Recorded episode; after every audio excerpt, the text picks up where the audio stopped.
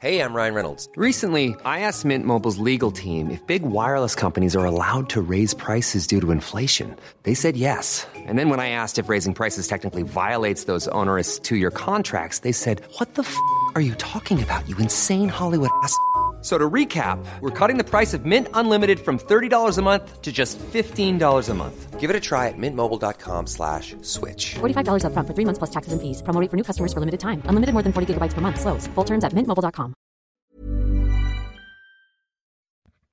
Bonjour à toutes et à tous et bienvenue dans ce Morning Mood du lundi 20 septembre. Il est 5h30 du matin. J'espère que vous avez passé un très bon week-end. Allez, là, sur les marchés, il va falloir être motivé parce que cette semaine s'annonce très mouvementée. D'ailleurs, ça commence quand même, euh, notamment cette nuit en Asie, avec, vous savez, dans le secteur Evergrande, ça, ça fait maintenant quasiment deux semaines qu'on en parle.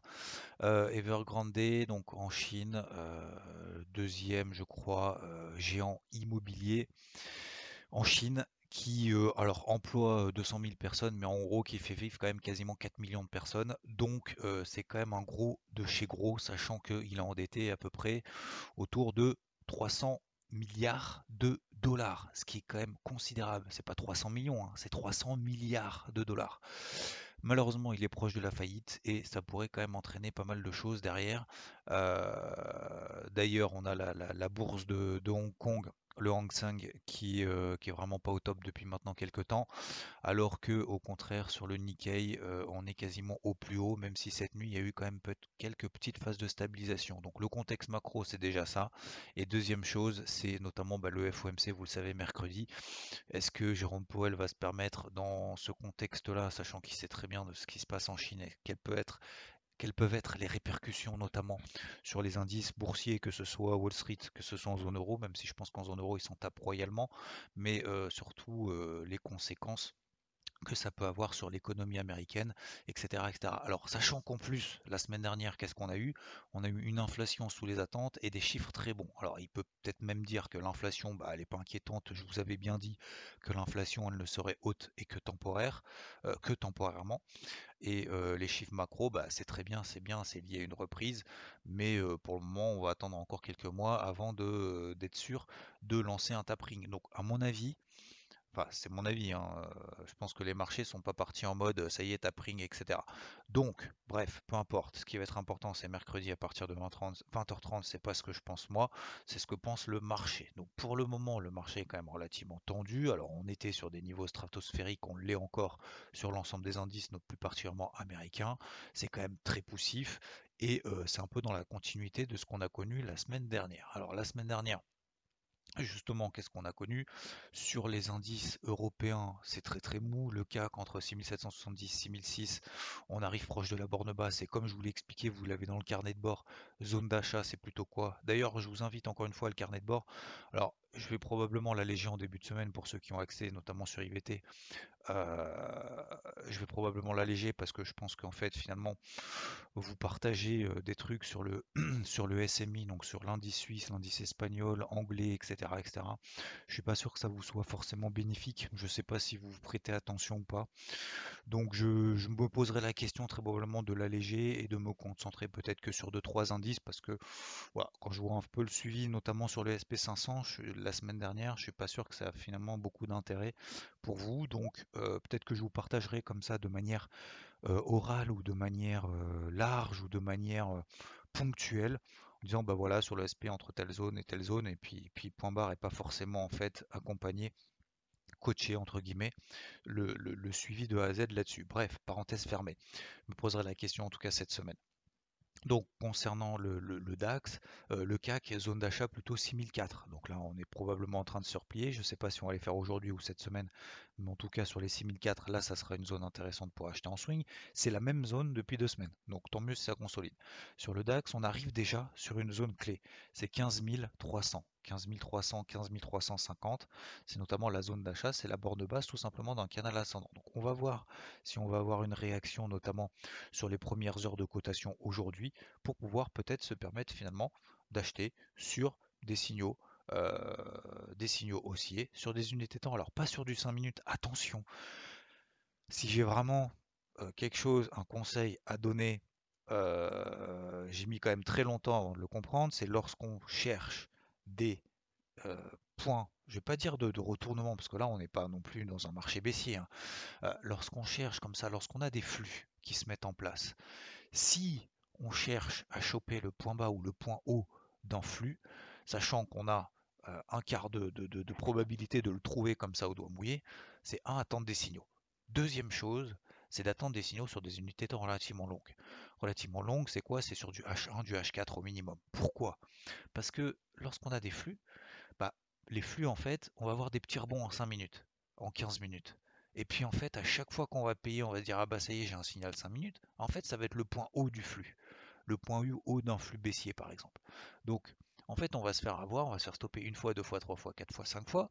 Et puis au bout de la sixième, on va dire bah c'est bon, c'est mort, laisse tomber, je reverse. Et puis en fait, c'est au moment où c'est le point bas qu'on va se dire bah tiens, euh, j'arrête, soit je laisse tomber, soit pire, je passe à la vente. Et euh, c'est à ce moment-là, finalement, que c'est le point bas et que ça repart. Pourquoi? Parce qu'en fait, lorsqu'on a des flux qui se mettent en place, euh, le seul moyen d'essayer déjà de déterminer que c'est on marque un point bas ou on marque un point haut, dans le cas d'un flux baissier par exemple, euh, on marque un point bas euh, uniquement sur des unités de temps longues. On ne peut pas savoir sur des unités de temps 5 minutes si vraiment le marché a décidé de dire ok, on arrête, on stoppe l'hémorragie, on passe à autre chose, on consolide au moins latéralement et euh, voir on marque un point bas. Mais on ne peut pas en, en, unité de temps 5 minutes déterminer un flux de plusieurs jours, voire de plusieurs semaines, l'arrêt de ce flux-là et la troisième ou quatrième chose, c'est un niveau d'invalidation. C'est que si on utilise des unités de temps un peu élevées, bah, au moins on a un niveau d'invalidation cohérent. Parce que des niveaux d'invalidation en 5 minutes, bah, on en a toutes les 5 minutes. Donc on ne va pas se faire stopper 15 fois dans la journée euh, avant de trouver le point bas. Sachant qu'en plus on a trouvé le point bas, super, génial, ouais, ouh. Sauf qu'en fait entre temps, bah, on s'est fait stopper en perte 14 fois. Donc ça veut dire que le marché, va falloir qu'il reprenne 10% derrière, j'exagère hein, exprès, mais posez-vous la question de combien de fois est-ce que vous voulez vous faire stopper en perte avant de vous dire ok c'est bon j'ai tort sur sa stratégie ok? Donc moi vous connaissez moi mon point de vue je vous l'ai déjà partagé c'est deux fois par plan point barre. Donc là on est sur les 15 300 15 350 bah peut-être qu'effectivement sur des unités de temps H4 on a un signal on se permet une fois deux fois, si on tient les 15002, on peut, on peut aussi élargir la zone hein, entre 15002 et 15004 par exemple, et dire entre 15002 et 15004 et 15350 plutôt, pardon, puisque c'est mon ma zone d'achat swing notamment bah, de la semaine dernière. Hein, euh, et bah vous dire, euh, je, mets un, je mets un stop justement sous cette zone-là. Ok? Sous, euh, sous, le signal que, m'aura donné l'indice sur des unités de temps H4. Ok? Bref, parenthèse fermée. Donc, euh, bon, le SMB Libex, tout ça, le FTSE, bah, je, je, laisse, euh, je laisse passer pour le moment trop compliqué. Nikkei et tout, pour le moment, même si on est revenu sur des niveaux les plus hauts annuels, les plus hauts donc de l'année 2021. je pense que là maintenant bah, les catalyseurs va falloir, va falloir se calmer un petit peu. Le taux à 10 ans à suivre au-dessus d'un 38. Le SP500, donc j'ai travaillé à l'avant toute la semaine dernière. on est à 4004, on était à, on était à 4005 sur le, sur le SP500, c'est sur cette zone, hein, 4480, 4490 que j'ai travaillé, on perd 2,5% depuis. J'ai une zone d'achat euh, autour justement des 4430. Alors les 4430, on l'a fait vendredi à la clôture. Hein. Je n'ai pas payé vendredi à la clôture en overnight, sachant qu'on savait très bien ce qui se passait autour de la Chine et autour des Evergrande. Donc, qu'est-ce que je vais faire sur le SP500 Est-ce qu'on a donné un signal dans ma zone d'intervention? Non. Donc, qu'est-ce que je vais faire? Bah, Je vais redéterminer une zone d'achat éventuellement si j'estime qu'on est toujours dans une tendance haussière daily sur le SP500. Est-ce que c'est le cas? Oui. Alors effectivement, on est en train de baver en dessous de la MM50 daily qui a retenu les cours pendant qui a fait permettre, qui a permis pardon, au cours de faire des nouveaux records historiques 8 euh, ou 9 fois ou 10 fois cette année. Mais regardez notamment sur la MM50, bah, rien n'empêche de faire une petite mèche et puis de repartir derrière. Alors je n'en sais rien, peut-être que c'est le retournement, the retournement que beaucoup attendent depuis 10 ans sur les marchés, euh, sur les marchés traditionnels, mais on a déjà une zone sur les 4380. Donc, mon plan d'achat 4430 n'est pas activé parce que j'ai pas eu de zone. J'ai pas eu de signal dans ma zone. Bah voilà, bah, j'attends et je vais reprendre mes plans ce matin. Ok? Euh, Donc je pense que sur les 4380, si j'ai une belle réaction H4, je, pour le moment là, je vous le fais à chaud parce que je vais regarder un peu mes graphiques. Il est encore 5 heures ce matin, donc euh, j'ai encore le temps. Sur les 4380, si j'ai un signal là-dessus, je me permettrai de payer. Sur le Dow Jones, ma zone d'achat, c'est simple, vous l'avez dans le carnet de bord, c'est autour des 33 700, il y a un peu de marge, sous-performe. Sur le, sur le Nasdaq, pardon, je vous ai noté, regardez le carnet de bord. En fait, je vous ai donné des plans déjà quasiment deux semaines à l'avance. Euh, je vous l'ai donné deux semaines à l'avance. Sur le Nasdaq, alors j'ai pas noté noir sur blanc des achats, mais regardez cette belle zone que j'ai tracée en vert, notamment sur les 15 190. On y est dessus, on y est quasiment. 15 190, c'est la MM50, c'est la borne haute du précédent range dans lequel on évoluait entre le mois de juillet et le mois d'août. Donc on y arrive. Même chose que sur le SP500, c'est les deux indices les plus forts, mieux que le Dow Jones. Sur le dollar. Donc en fait, globalement, vous avez compris. Pour, pour résumer, en fait, vous allez dire ouais, mais le mec il est en train de nous dire, euh, il fait que acheter euh, partout là maintenant. Non, je vais attendre des signaux sur des zones clés. On est dans des phases de repli, on est sur des supports clés, on est toujours dans des tendances de fond haussières, plus ou moins haussières. Sur le, sur le Dow Jones, on est passé d'une tendance neutre à une tendance baissière. Donc ça va pas être ma priorité. Ma priorité, ça va être les indices les plus forts. Donc notamment le Nasdaq, notamment le SP500. Pour le moment, il surperforme. J'en sais rien, peut-être que demain ça va se retourner. Peut-être que demain le Nasdaq il va perdre 3% et le Dow Jones va perdre que 1% parce qu'on va avoir un changement macroéconomique. Mais en l'état, euh, on est là, pour moi, sur des zones intéressantes pour payer, sachant que depuis trois semaines, je disais, bah non, on est sur des niveaux stratosphériques, on n'a pas de repli, je paye pas. On n'a pas de repli, je paye pas. Bah ouais, bah, c'est comme ça, c'est la vie. Hein. Et puis tout le monde est en train de dire, ah oui, mais pourquoi tu payes pas? Parce que ça fait six mois que ça monte. Bah, là, là je, ne dis pas qu'il y a six mois, il fallait pas payer. maintenant, non. Voilà. Donc là, on est sur des phases de repli. Là, on est sur des niveaux techniques. Je vais attendre. Alors, je sais que j'insiste là-dessus, mais c'est simplement pour être clair avec tout le monde, parce qu'il y en a beaucoup qui sont dans l'émotivité. Beaucoup sont en mode Ah, mais ça monte, j'aurais dû acheter. Bah ouais, bah oui, j'aurais dû. Ok, maintenant on fait quoi? La question, c'est maintenant. C'est pas, euh, c'est pas il y a six mois. Donc, on était à 15 007 sur le Nasdaq, on est à 15 100, on a perdu 700 points. Bah oui, effectivement, on peut potentiellement être dans une zone d'achat. En tout cas, maintenant, moi, j'estime que pour le moment, on n'est pas dans des stratégies baissières. Les stratégies baissières, on l'a fait la semaine dernière sur le SP500. On était dans une accélération baissière, on était dans un flux baissier. On, pouvait aller chercher la MM50 daily. Bah ça y est, on l'a fait. Voilà, c'est ça qu'il fallait travailler à la vente. Pour moi, en tout cas, c'est ma, vision. Hein. Encore une fois, je je, dis pas ce qu'il faut faire ou ce qu'il fallait faire, c'est simplement ma vision. Mais on était effectivement, on a pété la MM20. Là, fallait vendre. Là, fallait chercher jusqu'à la MM50. Maintenant qu'on est sur la MM50, bah, ça va être plus difficile de vendre 2,5% en dessous sur le SP500. Hein. La zone de vente, c'était 4480, 4490. C'est pas 4004. Voilà. Ok euh, sur le dollar, donc je, passe un peu le reste. L'argent, on a déclenché mon ordre d'achat. 22,02 euh, sur le silver, c'est la grosse zone euh, mensuelle. Rodolphe, je crois, est passé à l'achat sur le gold euh, parce que c'est également une grosse zone mensuelle. Et, euh, l'eurodoll sur les 1,17, je passe un petit peu le dollar pour le moment. Le dollar qui est en train de surprendre un petit peu. Aversion au risque, donc on reprend notamment des stratégies un peu de couverture sur le dollar. L'eurodoll baisse.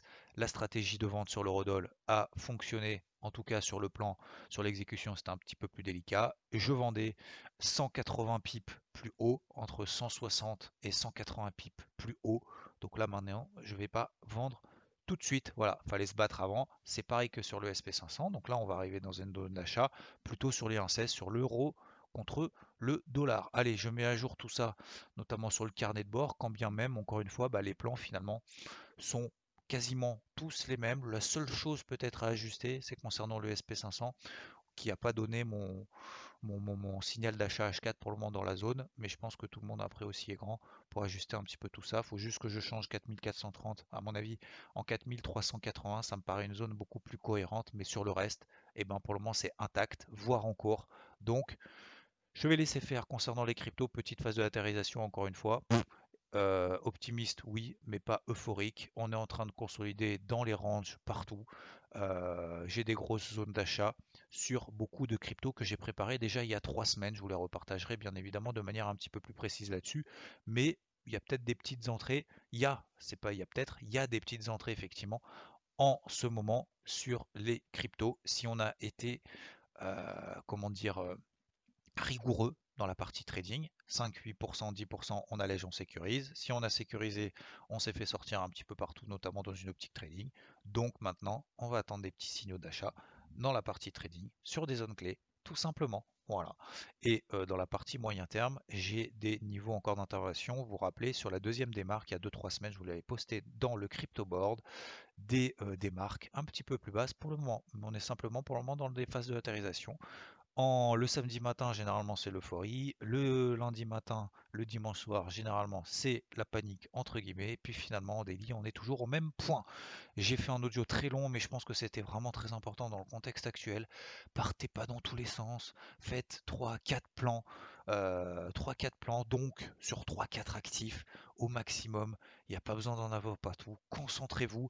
Vous pouvez avoir tort mais au moins si vous avez tort, vous comprenez pourquoi. Et au moins si vous avez raison, eh ben vous savez que maintenant vous avez la confiance de vous dire ok, il y a tout le monde là qui est en mode oulala, qu'est-ce qui se passe, qu'est-ce qui se passe, qu'est-ce qui se passe? Bah peut-être, je dis bien peut-être, parce que pour le moment on n'a pas rallié mes zones partout, mais peut-être qu'on va avoir des signaux intéressants. Et donc, bah oui, hein, aller être sur le marché, c'est prendre des risques. Donc je prendrai probablement le risque d'entrer à l'achat sur des signaux haussiers H4 si les indices rallient mes zones si j'ai ces fameux signaux aussi H4. Voilà, je vous souhaite une très bonne journée. Je ferai à nouveau des audios cette semaine, même si je serai relativement en vadrouille, en déplacement, en tout cas au moins jusqu'à jeudi. Très bonne journée, très bon début de journée à toutes et à tous, et je vous dis à plus, ciao.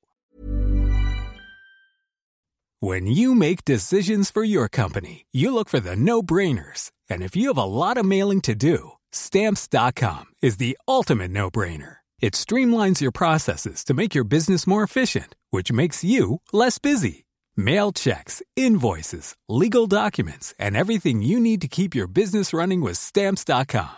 Seamlessly connect with every major marketplace and shopping cart. Schedule package pickups and see your cheapest and fastest shipping options from different carriers. With rates up to 89% off USPS and UPS rates. And with the Stamps.com mobile app you can take care of mailing and shipping wherever you are. Make the same no-brainer decision as over 1 million other businesses with stamps.com. Sign up with code program for a 4-week trial plus free postage and a free digital scale. No long-term commitments or contracts. That's stamps.com. Code program.